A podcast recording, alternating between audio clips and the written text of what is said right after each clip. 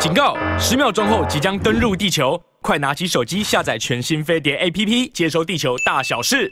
昨天在土耳其南部靠近靠近这个呃叙利亚的边境地区啊，发生了瑞士瑞士地震仪上面呢呃规模七点八的地震。那、这个规模七点八的浅层地震啊。震度大概大概大概都在都在都在七七以上哦。好，那看起来是是非常严重的伤亡，所以现在不管包括台湾的救援队呢，也已经出发了。台湾救援队出发前的时候呢，呃，曾经 announce 就是说，台湾这次动作呢，为什么这么快？为什么这么有感？当然了，就是天涯若比邻啊！平常平常喷喷政政治口水啊，跟着那些的呃政治魔鬼的音乐跳舞啊，那就算了。但是真的呢，一方有难了，八方驰援啊！我觉得在一个地球村的时代啊，人同此心，心同这这此理。不管呢，不管过去发生过什么，在这个时候呢，能帮的忙呢，尽量尽量帮。何况台湾呢，在地震带上面，台湾呢所所累积的，就是说呢，抗灾啊。防震啊、救灾啊的资源跟经验是丰富的，那随时都有一些的救灾队伍呢在训练、在在准备。那土耳其呢，在九二一地震的时候呢，土耳其的救援队呢是最早呢到台湾的。而台湾当然了，就是呃饮水饮水思源呐，啊有涌泉以报，所以呢救援队呢昨天很快的整装出发往土耳其去了。他说在土耳其的南部啊。但呢，重灾区因为在边境的地区啊，所以它的灾情呢跨两国。土耳其的部分啊，虽然现在看起来伤亡比较重的可能在土耳其的这一这一半，不过我怀疑啊，因为因为在在另外一边靠近叙利亚这边靠近土耳其边境的这一块，这一块现在仍然是仍然是在一个三不管的无政府状态。那这一块仍然是一个反抗军。那叙利亚的政府军，还有土耳其的这个土耳其在对对抗呢库德族的这这些的部队，以及库德族还在这个这个区块，还在。虽然现在国际的媒体的注意力呢已经不在这儿了，不过这个地方呢仍然是仍然是一个动荡的区域。那你看他这次的重灾区啊。除了土耳其南部之外，还包括了在叙利亚北边。过去我们常提过的阿勒颇，阿勒颇是标准的库德城，是库德族的城市啊。那就是叙利亚呢，紧紧的贴着土耳其的边境。在在对抗 IS 的时候呢，那阿勒颇呢是一个是一个重点的城市啊。也是，IS 一直想要攻下阿勒颇，攻下阿勒颇之后呢，就等于是，就等于是歼灭了在叙利亚境内的库德族的主力，所以他们一直想要攻下阿勒颇。那那个时候呢，美国啦等等也都呢对于对阿勒颇的库德族给予很多的资源，在 IS 现在也也没有人谈了。看起来就就化整为我为零的啊，树倒猢狲散。可是你回头去看那一段的记忆的时候，那那个是呢非常惊心动魄的哈。那库德族之后呢，当 IS 消失了以后呢，库德族呢的对手呢就变成了土耳其。所以那个地方呢，既是土耳其在在呃想要去歼灭。库德族，土耳其，土耳其的政府军啊，警察在镇压库德族啊，那是非常血腥啊，非常的残忍，这都这都这都拍拍成电影过的哈，那是，那个那是近近乎是是这种的种族灭绝式的。好，那但在这个时候呢，在那个本来就是三不管的地带呢，现在却发生了重灾，所以估计啊，台湾的。包括台湾的救援队呢，往土耳其飞，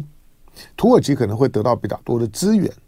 但是在叙利亚北边的这一块啊，那就让人担心了。现在初步统计的统计的死亡人数了，大概已经已经大概现在当地所所发布出来的死亡数字，大概都已经总数可能已经已经三三千人以上。不过因为还有大量的断垣残壁啊，那推估了啊死亡的人数呢，搞不好上万人，因为七点八，而且它是浅层地震啊，大概只有二十一公里左左右，二十一公里。我记得，哎，九九二一是多少？九二一是是是十十几公里吧？九二一的震度没有这么大，可是九二一更浅。好，所以呢，它所造成的伤亡呢，你可以去推算了。九二一在台湾那两千多人的死亡。好，所以呢，土耳其的边境地的地区呢，现在哀鸿遍野，尤尤其它还有一个变数了。就是九二一发生的时候啊，嗯，不幸中的大幸就是说，因为因为台湾是台湾是热带跟跟亚热带气候，所以再加上在九月啊，那救援的工作以及在救援的那个黄金时间呢，啊，还不会受到天候太大的考验，可是。对土耳其，土耳土耳其是个是个高原地形啊。那在土耳其的南南部，那发生的这个呃土耳其史上的八十年来，在在所有的测度的资料上面，八十年来最严重的地震了。那在这个地方，这个时候天气是很冷，二月啊，天气很冷，所以。在断垣残壁里面呢，也没办法供暖。天气很冷的时候呢，救援工作呢比较困难。啊、呃，受困的民众呢，也没有办法呢得到呢足够的这些温暖的物资的资源，所以在这种的很冷的天气里面。发生这样的意外是事件了，是不幸中的不幸啊，而不是不幸中的大幸。好，那希望就是所有的救援工作，因为我看联合国也启动了哈，因为这个这个这个地地震一看一测，昨天第一时间呢，我看到的是八点零，我说哇八点零啊，浅层啊，那那惨了。但或者是后来虽然修正是七点八，也没差太多了，可以预期也是非常惨。那那个断垣残壁，昨天晚上看到呢，已经已经曝光的影像啊，那个真的是连连哭都哭不出来哈，就就是幸存的民众啊，就只能够救一个算算一个。好，总而言之，现在现在呢，这个呃，在所有的所有的全球的这个救援的机构，现在都尽可能的往土耳其集中。要说土耳其。其实土耳其现在的现在状况不好，它的第一个，它经济情况呢也不好，呃，今年通膨呢非常的严重，在政治上面来讲呢，因为它在黑海边上面啊，当然现在是发生在土耳其的土耳其的南部了，那土耳其的北边呢贴着黑海，贴着黑海呢，土耳其呢也是一样卷在这个俄乌战的战争里头，俄乌战争呢对土耳其冲击呢也实际上是很大的。再来呢，最近呢为了库德族的事儿。土耳其呢，跟跟他的这些的北约的北约的同盟国叫板，啊，一个个点名啊，前前后后呢点了点点了点了九个国国家啊。你看到你看到这个土耳其的土耳其的这个内政部长在开开记者会的时候，哇，那个那个那个指着指着西方的媒体啊，指着这个美国的驻土耳其的大使啊，那个。对着镜镜头啊，那个讲话呢很难听啊，那个那几乎就公开的叫板了，就就是我知道你在干什么，把你的脏手啊从土耳其的身上呢拿呃拿开。好，那土耳其其其其实虽然虽然过过去我们我们我们常常开玩笑叫土哈土哈啊，就就就是呃形形式逻辑啊就不不同于一般的一般人，那。土哈土哈，可可是现在不管怎么说，当当灾难发生了啊，当这么严严重的地震发生了，当然尽可能的啊能够，我想是世界各地的救援的机机构呢、单位呢，都在往那边走。但同样的，从台湾的角度来讲呢，台湾在地震带上面啊，也也是必须要保持警觉啦。那土耳其现在所发生的地震啊，以它的以它的规格以及它所发生的那个环境，跟汶山大地震呢，差跟汶汶川大地震差不多。可是，呃。四川的这个就是说呢，汶川大大地震，它毕竟在五月份啊，那天气呢比较暖一点了，但是那个时候当所造成的伤亡，尤也尤其对少少数民族啊、对羌族啊等这些这些的冲击呢是非常非常大的啊，所以反正就就是掌握了，因为因为地震呢才比较有所谓的黄金七十二小时，地震的救援呢抓时间呢特别的重要，地震反正。绝大部分的灾情呢，都在地震发生的那大概一分钟左右的时间，大概都确定了。那死的就死了，那伤的就伤了。那能够活活下来的那个，也许还有机会的，那就看这七十二小时之内呢，怎么个整整法，怎么样尽可能把人呢救出来。好，那这这这个是国际的呃重大的。灾情哈，那大家就知道一下吧。呃，尤尤其一个我刚刚提到的啊，我看有听众朋友说，这时候呢，大型的起起重机啊，然后这个救救援的药物衣物啊，对药物衣物倒还比较简单呢、但是那个区块看起来要有足够的足够的重型的救援装备啊，那不容易。你看它的那个地理化环境，那么不容易。那我们现在讲的都还是在土耳其的这一块啊，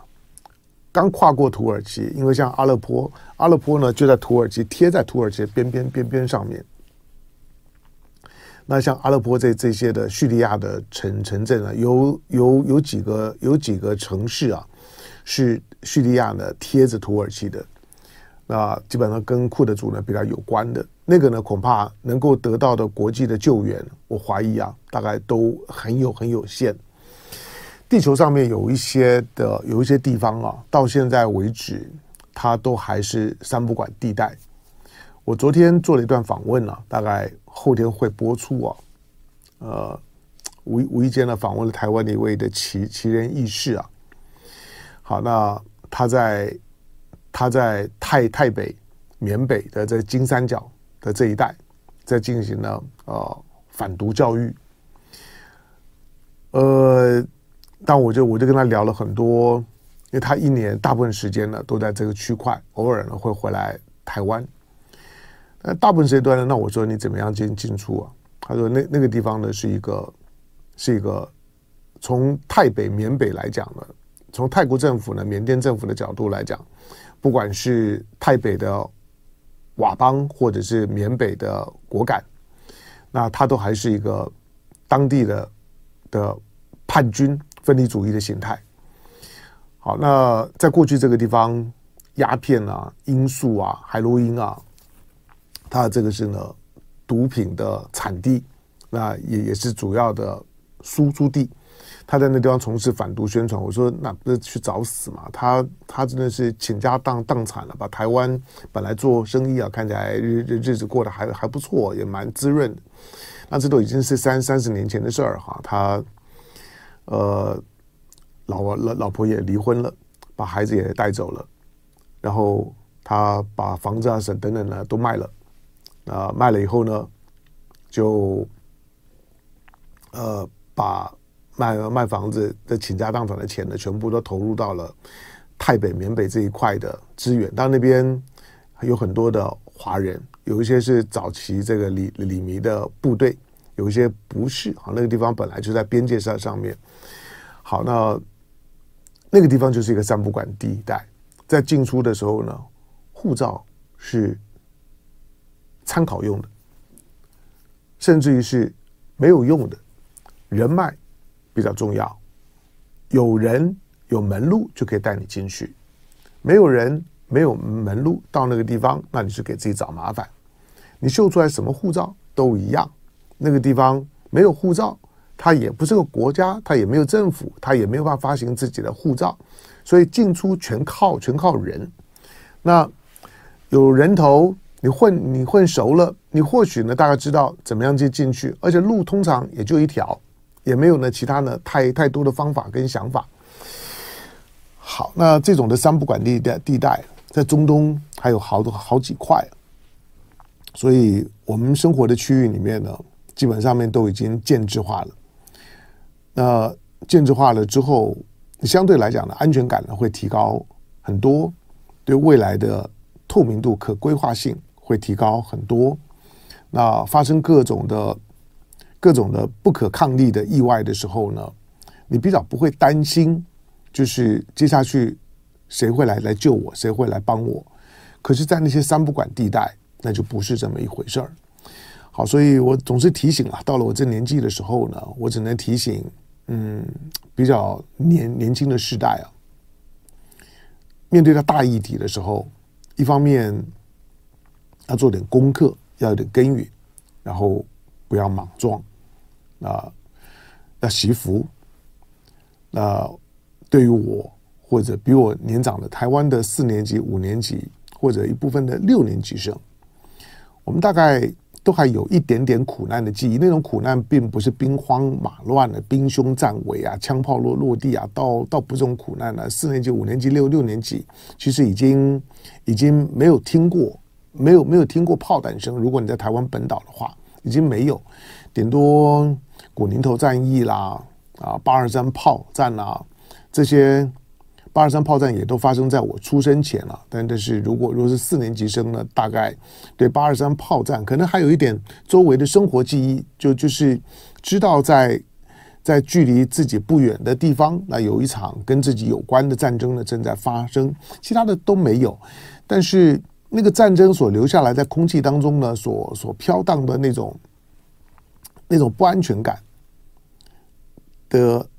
那种的记忆。是存在的，所以对我们来说呢，就觉得之后的日子，如果这几十年过得还顺遂，总体来讲还顺遂，还健康，还幸福，那个呢，惜福的感觉呢，会特别的强烈。好，呃，看我们的听众朋友们在哪里呀、好好，你们你们聊你们的吧。来，我们再来看，再回到，再回到昨昨天的昨天的那颗气球。那颗气球当美国打下来了之后呢，反正也也打捞上岸了。那有一些的有一些的新闻的讯息呢，我还不确定啊，因为我没有。这种的一些讯息呢，如果没有看到官版的一些讯息，有的可以当参考，但是没有看到官版的讯息的时候呢，还很难说。但基本上面现在都把它认定为呢，它是一个可可控的、有技术含含金量比较高的气球。来进广告。好，我们刚刚讲就是说，这颗的气球，呃，引发了引发了美国的美国的政党在那个的气球上面呢。嗯，喷吧喷口水，大家就就换到表面上看起来了。呃，美国的美国的红蓝两两两党红蓝红蓝，跟我平常访问的那个来来宾的红蓝不一样。我说红红蓝，美国的美国的红跟蓝，蓝的话呢是民主党，红的话呢是共和党。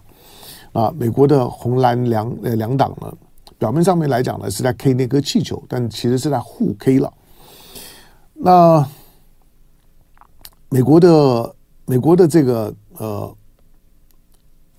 军方呢就放出了空气说，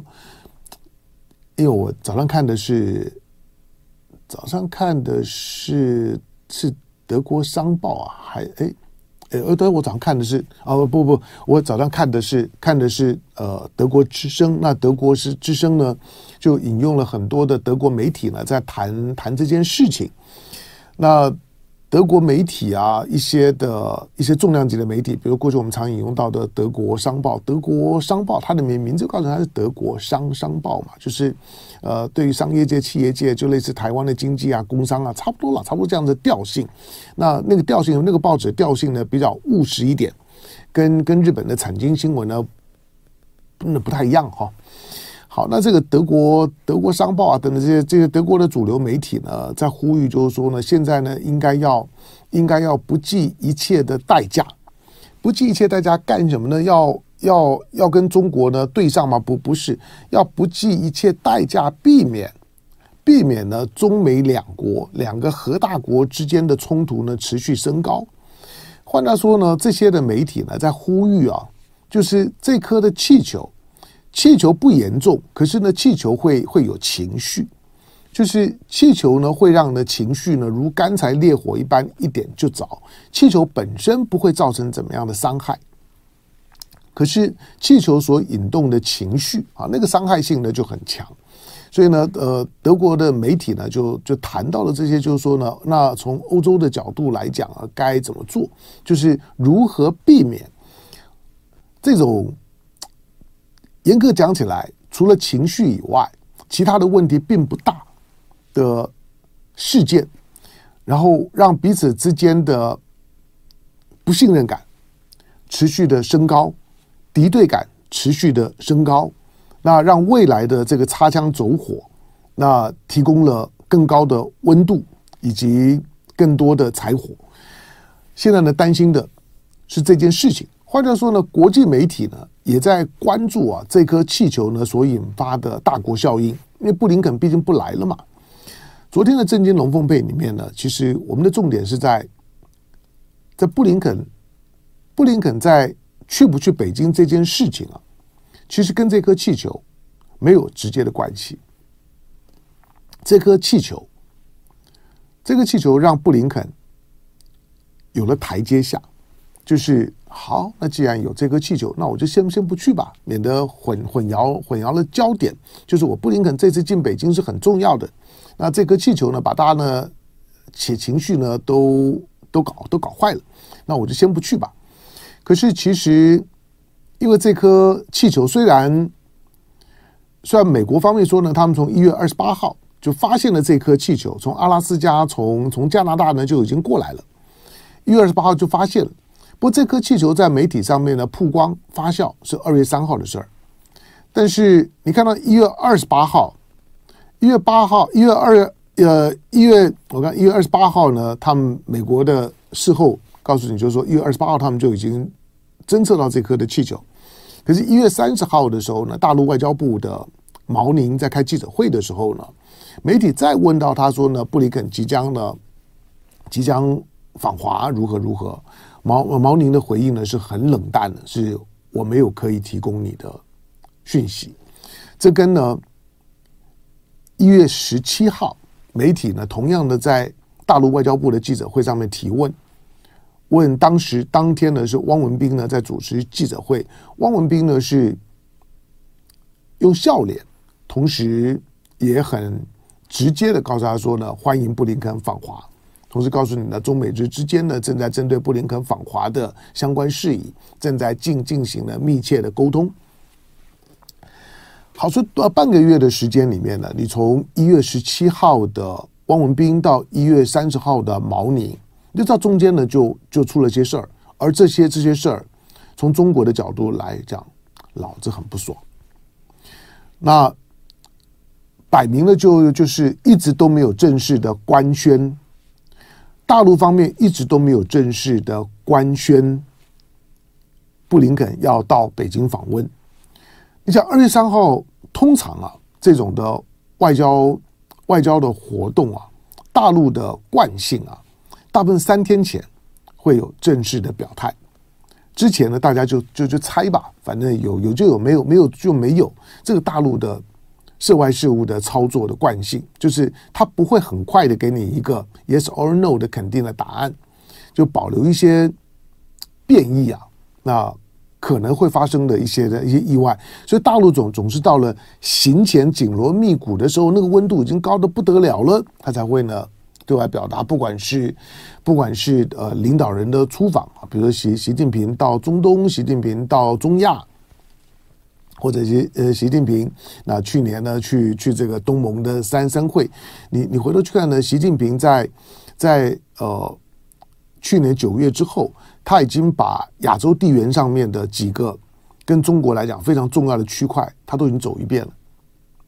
他去了中亚，他去了东南亚，他去了中东，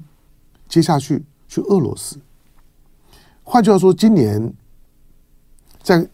在隔了隔了三十几个月，习近平都没有离开大陆，他重新呢恢复呢元首外交，就王毅呢在开春之后说的，今年呢是元元首外交呢重新启动的一年。那他的元首外交的操作部部署，从去年底以来就看到他是重新呢把周围的中国周围的邻近区域再走一遍，把左邻右舍先走一走，说哎，我开门了，我出来了啊，打来呃打串串门子，那好久没到你家里来，有疫情的关关系呢，大家都疏远了，大概就这个意思。所以到中亚去了一趟，然后到东南亚去了一趟。然后呢，到当然到东南亚呢，也也跟也跟拜登见了面。那尤其呢，到中东的这一这一趟，那个在地缘战略上面来讲呢，意义非凡。那接下去呢，现在传闻呢，可能下个月，可能三月份到俄罗斯。那如果三月份的话呢，因为还有两会，大概两两会开完以后吧。现在因为王毅也要去，那大陆的副外长呢也先去，所以一路上面呢，大概就是感觉上面了，大概就是安排呢习拜会。那这个习拜会，因为现在二月底，二月二十四号，这个月二十四号呢，乌克兰战争的周年。但是这个时候，中国作为作为洞见观瞻的大国，那这个时候呢，俄罗斯却主动的释放出说：“哎，习近平要来莫斯科了。”这个对西方国家、对欧欧洲国家来讲，那一定呢是是拭目以待呀，就要看说。这个时候去啊，我们我们现在跟俄罗斯势同水火呢。现在乌克兰乌乌克兰现在呢，把大家呢都都卷在里头。当中国在乌克兰的战争里面呢，中国一直到现在为止 快一年了，但中国都还非常的非常谨慎的保持一个形式上面的置身事外的大国立场。这个在大国里面独一无二。那在大大国里面啊。几乎对乌克兰的问题呢，全部都已经表态过了，全部都表态。不要说不要说核大国了，中就是说呢，这个包包括英法俄美，这当然不用讲。联合国的五常里面呢，到现在为止，只有中国仍然对呢乌克兰战争呢保持形式上的中立。我说形式上的，它不是情感跟实质上形式上的中立。那如果呢，大陆的舆论或者华人圈子里面的舆论，如果感觉上面呢，俄罗斯拉拉队呢比较比较多，感觉上面了哈。如果俄罗斯拉拉队比较多，台湾当当然比较少了。台湾想着台湾，反正那个逻逻辑不难懂，就是当你当你亲美，那美国亲亲啥你就跟着就亲啥，台湾呢就这么简单。那当乌克兰战争是美国呢在背后呢主打的，美国呢是总教练，那台湾呢当然就就是跟着美国当乌克兰的拉呃拉拉队，这个呢没有意外。但是如果倒过来讲，在大陆或者华人圈子里面，如果俄罗斯拉拉队的比例比较高，那也不意外，因为反反美嘛，讨厌美国嘛，再加上中俄的关系呢是不错的，那朋友的敌人。就是敌人，朋友的朋友就是朋友，所以那个逻逻辑基本上面都是很直观的情感上面的移情作用。好，所以不意外。但是虽然维持形式上的中立啊，但是如果三月份习近平到俄罗斯到莫莫斯科的访问，除了大家高度关注，在这个时刻从。莫斯科的角度来讲，心里面势势必呢也会有发出呢这个这个孟子梁梁惠王见孟子的时候的那个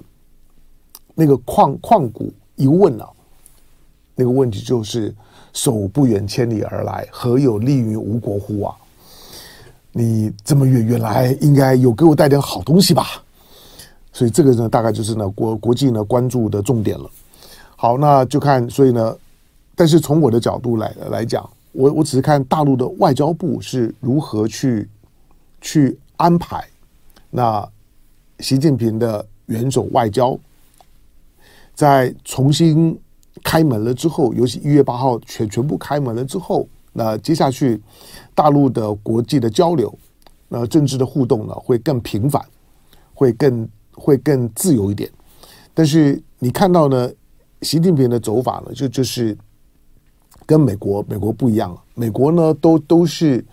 都是呢，到他离他非常非常远的地方呢去找朋友。可是他的左邻右右舍的关系呢都很烂，除了加拿大以外，最近呢，甚至为了呢那颗呢中国的中国的气球。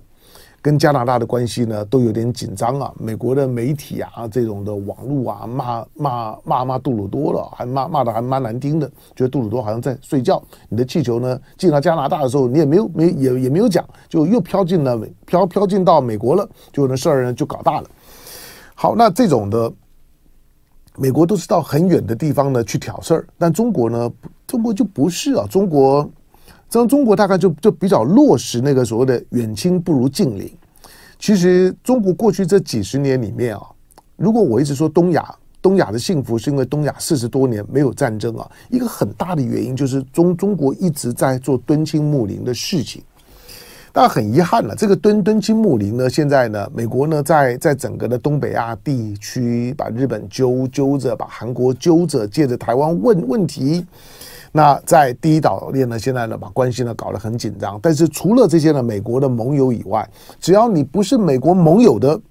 中国都花很大的功夫去安抚四邻，把所谓远亲不如的近邻，近邻有问题的时候呢，中国会特别关关心。中国呢已经把邻国当中除了印度以外的所有的边境问题呢都搞定了。那除了印度呢，现在反正。只要跟中中国有有矛盾的，那就会是美国的好朋友，不管它叫做日本，不管它叫做印度，都一样。好，但其他的，我只说，你从从中国的角度来讲呢，中国就是远亲不如近邻，那把把这近邻呢，先好好的走一遍，都摸一遍。那这是习近平呢这几个月呢在做的事儿。但是美国呢，并并不是，美国呢基本上面呢就是进庙七七神啊。就用另外的这个成语来讲，进庙七神，对于呢周围的这些呢左邻右舍啊，都是嗤嗤之以鼻，关系呢都很差。接着呢自自己呢财大气粗啊，就是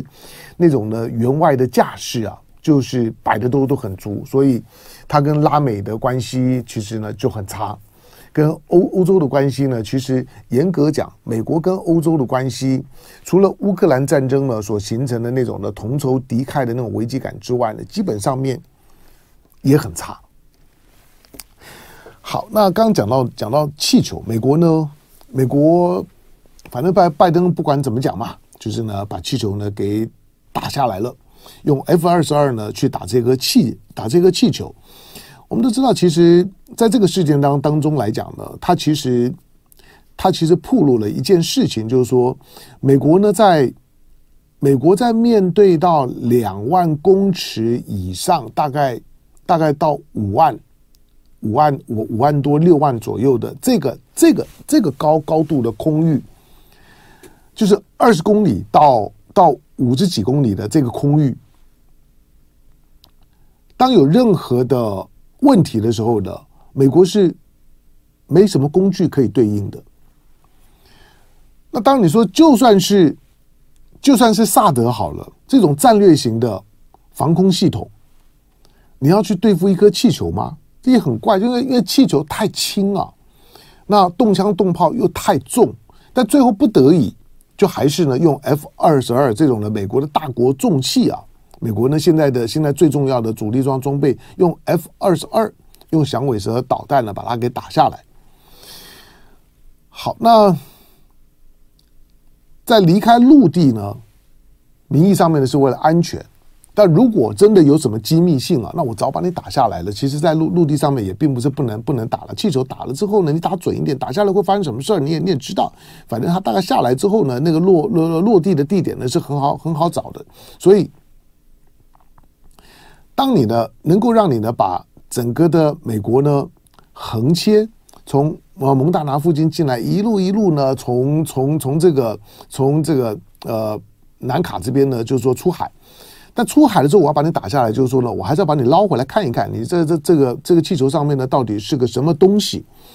但是美国的军方呢也很坏，美美美国的军方就释放说说啊，这没有什么嘛，我们之前不是跟你讲呢，这无害哦，不用不用呢动枪动动炮的。同时呢，他呢刻意的呢释放一个讯息，就我告诉你啊，在在在川普的时候呢，Donald Trump 的时候呢，那个气球呢就飞过美国飞过三遍了。这可把把川普呢给惹惹火了。今天呢，今天的川普，川普呢什么都都不气，川普特别气这件事情，川川普呢愤怒。怒怒斥说谣言没有，就是当我在当总统的时候呢，中国是很尊重我的领导权的，不可能。他的他这个这个话呢，讲讲的很有学有学问的。川普有时候是很很聪明，你看川川普最厉害的是他讲话的那个逻辑啊，你要你如果没有没有好好捕捉一下呢，你还学不会的。川普的意思就就是说，现在的中国对对拜登啊是轻蔑的，是看不上眼。所以呢，才才会连这种气球飘飘飘啊，都这样子飘到美美国都都无所谓啊，就是不太把美国当一回事儿。可是我告诉你，不可能的。我在当总统的时候，有三颗气球呢，会会从美国飘过去。但我估计了，军方搞不好呢，就会开始丢一些东东西出来，就是说我我告诉你，我就是有证据，真的有飘过，只是你不知道而已。